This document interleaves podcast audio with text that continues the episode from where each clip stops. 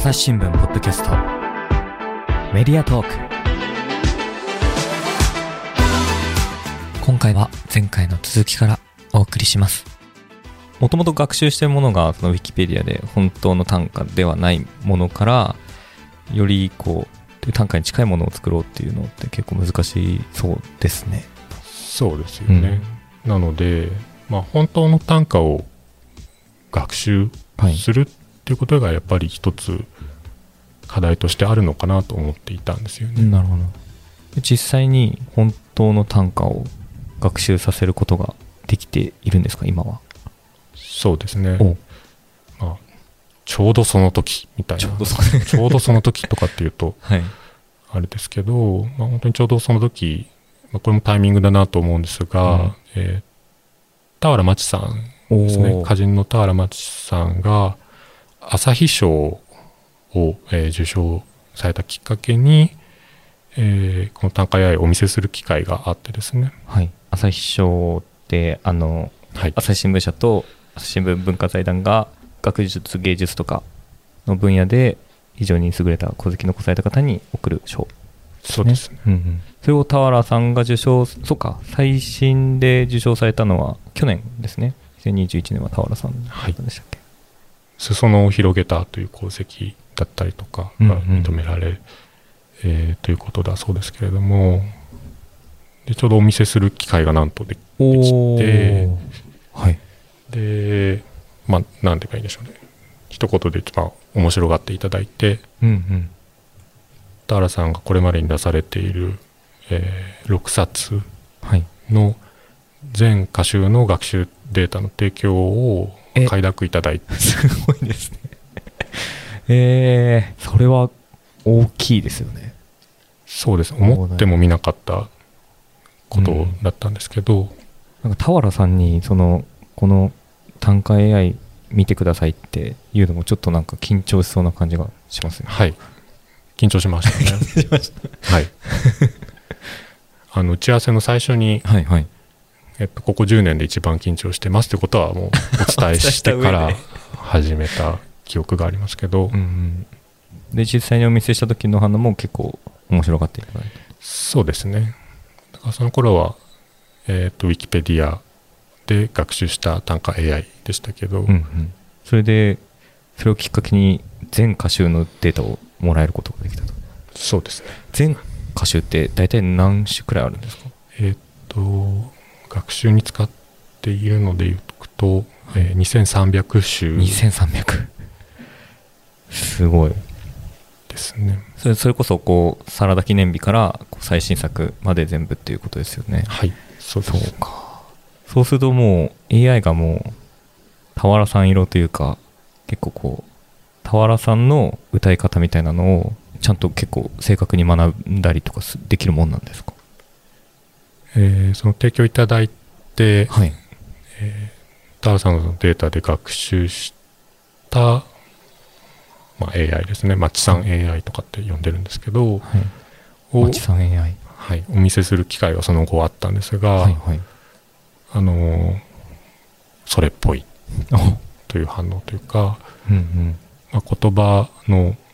使い方ですとか、あと、まあ、鍵括弧会話体というか、うん、これまで出てこなかったようなで俵さんらしい、えー、言葉の使い方をしながらの短歌生成が、まあ、できていると言えるのではないかというようなものになりましたね。俵さんらしさっていうと例えばどういうところにそういうのを感じられましたか？寺川さん。例えばですけど、はい、まあ、この使い方のところで言うと息子みたいな言葉が出てきたりとか、はいはい、田原さんその息子さんについて歌った歌も、うん、結構たくさんありますよね。ですとか、まあ、それこそ、えー、サラダ記念日の,、まあその題になっている一種ですよね。この味がいいねと君が言ったからそこの鍵括弧というか、会話が歌の中に入ってくるとか、まあ、そういったところかそういうところもが、まあ、らしさとして生成されている。うん。さっきみたいに揺れているっていう5文字を打ったとしたら結構その俵さんっぽくその後を作ってくれるっていうことになるんですか？そうですね。揺れているはちょっとないんですけど例えばはい。あ2週間前に赤本注文数という、はいはい。えーこれ多分、えーこれ田原さんが書かれた紙の句ですけどこれに対してこの本のこときっと息子はと、まあ、生成をしていて、えっと、実際にこの赤本を、えー息子、えー、田原さんの息子について、えっとは歌った歌なんですけどこの AI の方の出力も、まあ、息子という単語が出てきていたりとか。ちゃんとこれは息子の話だっていうのをきっと学習して想像して読んでいるっていう。まあ、想像してるというよりはよくなんて言えばいいんでしょうね、まあ、確率的にこの語かもみたいなところに息子というあ語があったのかなということですよね。ーうんうんうん。あとは一人称あまり使わぬ日本語にという上の句ではい「君の心を隠しているか」という出力を、えーと出していたんですけど、はいはい。これは田原さん、えーご本人もちょっと驚いていらっしゃってこれは良くないみたいな。これいいねみたいな。はい。言っていただいたので、えー。でご本人も結構これは結構すごいみたいな状態まで学習してきているっていう。そうですね。まああの楽しんではいただけたのかなと思っています。これこうそもそもこう町さん AI を作ってこう浦川さんが目指すところというか目的みたいなところっていうのはどこに置いてるんですか？えっ、と、まあ、最初のきっかけがなんとなくやってみようみたいなところで、明確な目的とか、まあ、意義みたいなものうん。が、まあ、なんとなくわからないというかうん。あの分かってない状態で進めてきてはいたんですけど、はい。えーそれこそ田原さん、えーだったりですとか、まあ、歌人の方とこの AI が触れたりすることでこの AI の何て言えばいいんでしょうね。この AI があるっていうことの、まあ、意味というかうん。もうなんとなく見えてきているような気がしていて田原さんはあのいい伴走者になるかもしれないみたいな伴話をされてたんですけど共に走る方の伴走そうですね、あのーまあ、この、A まあ、単価 AI、えー言語モデルですよね。で、えー例えば1秒間に100種ぐらいバーンと出せたりとかうんするんですよ。で1秒間に100種はすごいですね。なんかそれって今までのはい。人が作家その歌を作る現場では見られなかったような出来事だと思うんですけど、うんうんうん。例えば自分が今考えてる上の句があってはいそれに対する下の句が100個バーンと出てきた時になんかそれを見た時の自分というかはい。あいろいろあの生成してはいるけどこれは違うなとかあの、うん。これは自分の歌いたいことじゃないなとか例えばなんかそういうあの反応がこう引き出されると思うんですけど、とかだからそれでその自分が読みたかったものについて、まあ、壁打ちをする相手っていう表現されてましたけど。ですとかあと、まあ、人じゃないのではい。あの気使わなくていいっていう ところがあって はい。その別に自分でもないし友達でもないし、うん。先生でもなくてだからつまり人じゃない人じゃないものがバーンと出している。その結果に対して、まあ、いくらでもこう突っ込み入れられたりとかなんかっなるほど。ていう話をおっしゃっていたりとか、うん。なのでそのよりなんて言えばいいんでしょうね。まあ、伴走者壁打ち相手としての AI の付き合い方みたいな、うん。えーものがあ見えてきたりですとか。で僕もその自分でも短歌を書くって話をはいはい。したんですが、えっ、と短歌研究新人賞っていうあの、まあ、新人賞があって短歌の、はい。えーそれに去年ですね、えーバニラシークエンスっていう名前の、はいまあ、30種の連作を作って送ったんですけど。それが、まあ、どういうものかというとその一部 AI の生成も含むような連作になっていて AI で作ったものも含んで、ご自身の作ったものとこう、組み合わせるというか。あのまず最初に10種僕が書いた短歌があってはい。でその後にその同じ上の句僕が書いた上の句なんですけど、まあ、AI が生成しているものが、まあ、こう並列してこう並んでるみたいな。ものを作って送っていて、はい。なんかそれは去年のその多賀研究新人賞の最終選考に通過してうん。なんかあの短歌研究者の短歌研究という雑誌に10種かな掲載されてて。ああよかったとかと思ってたんですけど なんかで、まあ、なんなんとなくそういうことをしていたんですけど今考えていったりするとえそれってその自分がこううんうんうなりながら作った短歌に対してちょっとこうツッコミとか茶化しを入れてるようにも見えるというか結構ごく個人的なプライベートな内容をこう10種書いてるんですけど、ー。はいはい。それこそ人間関係だったりとかなんかた、例えばどういうものとかってありますか？例えばですね、えー寂しさは言いよどみなく言っていい思い出すまで4人通過しこれが僕が書いた寂しさは、言いよどみなく言っていい思い出すまで4人通過しですね。まあちょっとこれはすごくプライベートな 意味深意味深意味深短歌ですけど4人通過しっていうのは、どういあの4人通過してったんですよね僕の傍らを。僕の傍らを4人通通過し。過しててた時には寂しいって言っていいんだなみたいななんかそういう歌ですけど。恋の歌ですか？そうそうかもしれないですよあ、ねそうかもしれない。あれが恋だったのかどうかみたいなのはなるほど、なるほど。はいはい。AI の生成の方は、えー寂しさは言いよどみなく言っていい。気持ちやましく飾られている。というふうになってて。なんかちょっとやましくないみたいな。気持ちやましく飾られている。はいなんかそれってやましくないみたいな、まあ、全然異なるツッコミみたいな。自分が書いてたらやましいみたいな言葉が多分出てこないというかそこまで踏み込めてなかったる気がしていてそれがパーンと出てきて、まあ、こうある種の茶化しというかうんツッコミになっていて、えーその最初に読んでいた、まあ、人隣がちょっと分かってくるみたいななんかそういう見方？うん。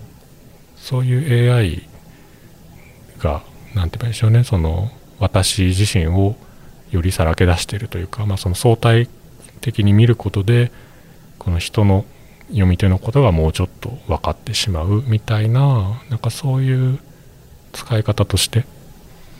あったのかなということを後で気づいうんた。その AI の言葉選びは、おそらくその浦川さんが考えてたら多分出てこなかったそうですね、なんかやましいと言えなかったんじゃないかなとかっていうところがあって、なんかそれがスパーンと言われているみたいなのが、まあ面白かった。うん。で、その2つを見比べることで、あれなんかちょっとかこつけてるんじゃないのとか、なんか、そんな真面目な顔してどうしたのみたいな、な風にも読めてくるのかな。この人がどういう人なのかがよりわかるのかなと思ったっていうことですね。なるほど。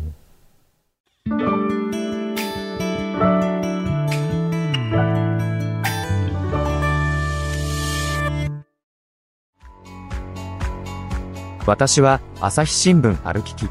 人工音声が伝える速報ニュースのポッドキャストです通勤中でもお料理中でも運動中でも趣味の作業中でも何かしながら最新のニュースをフォローできます。あなたの知りたいニュースどこででも朝日新聞ある聞きたった数分で今日のニュースをまとめ聞き。こう、今、その、それこそ AI って、例えば、囲碁とか将棋の世界では、こう、あの、現役の棋士の方に、普通に勝ってしまう AI が出てきたりしている、いて、まあ結構議論されてるとは思うんですけど、この、歌の世界、短歌の世界においても、こう、今後こう、AI が作っていったものが、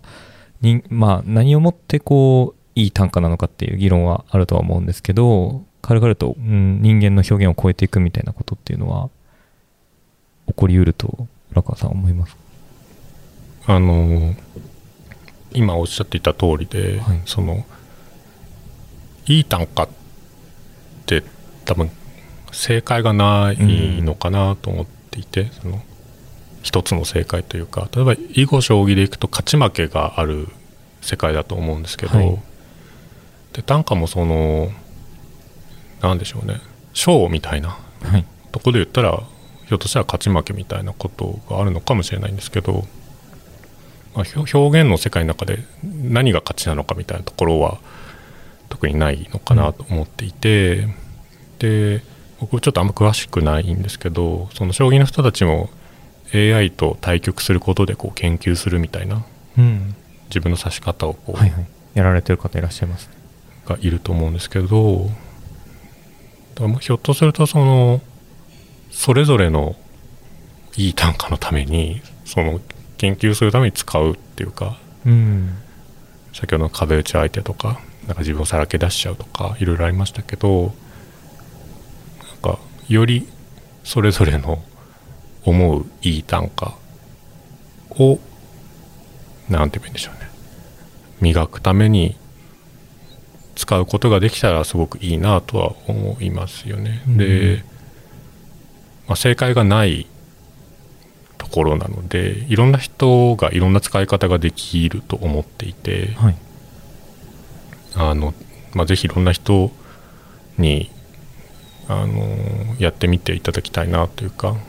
あのご自身でモデルを作るみたいなこともありますしうんうん。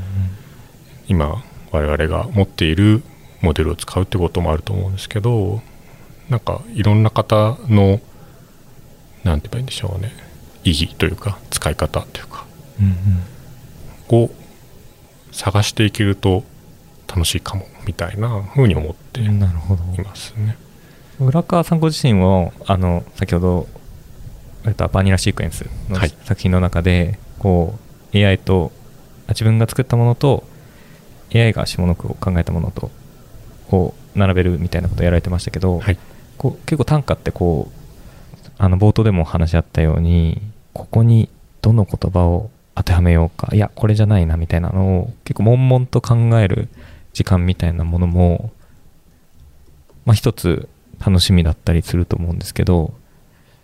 こうそれがこう AI が登場することでこう一瞬で返されるみたいなのに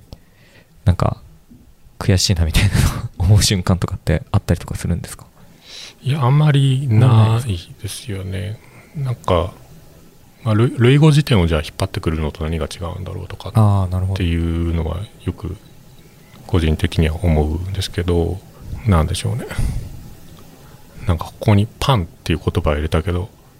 パンでいいのか？みたいなか。例えばそういうことがあった時になんかその語を、まあ、語が動くみたいななんか表現が、えっと、されますけどその語を別のものにするときに、まあ、いろんな方法があるはずで、まあ、辞書を使うみたいなこともあれば、うんうん。なんか検索してみるとかなんかそれとあのあんまりその変わらないのかなとは思っていて結局選ぶのは自分なのでうんうん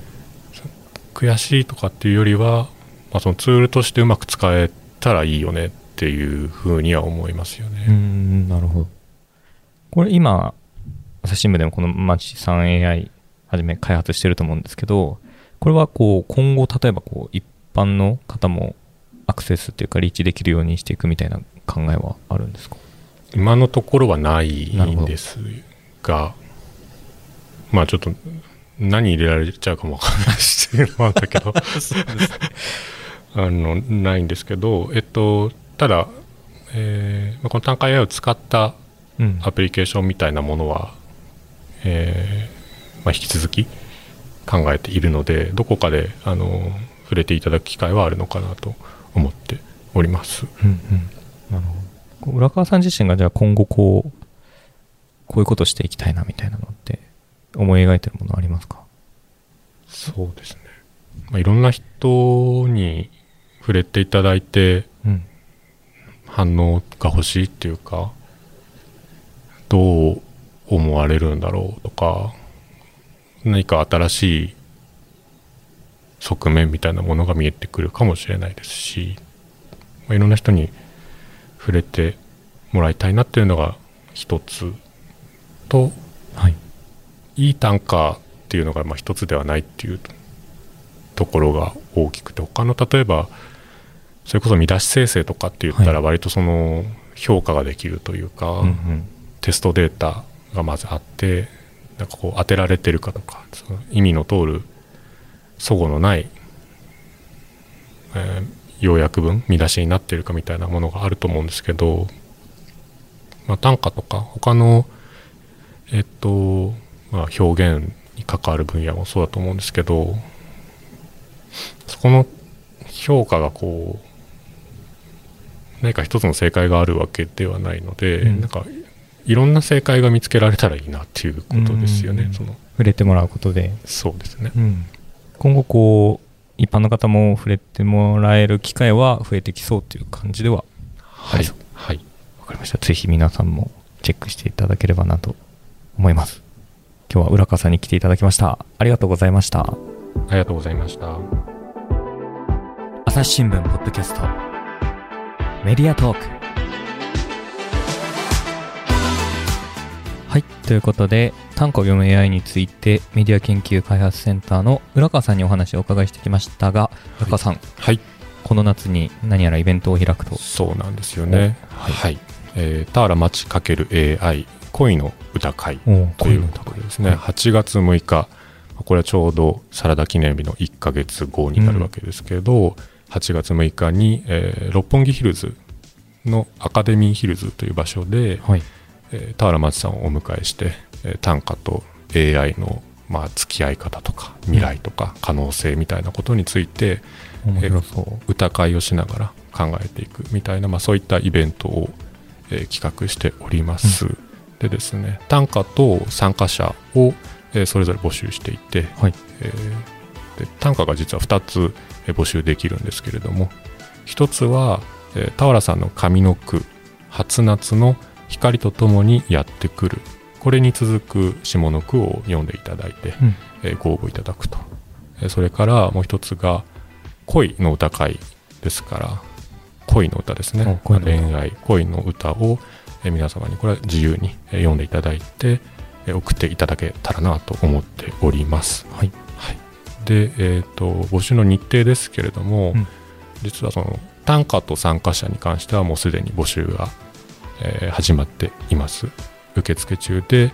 えー短歌の方が7月15日締め切りです。で参加なんですけれども、えー、と会場とオンラインそれぞれ分かれていて。オンラインもあるんですね。はい、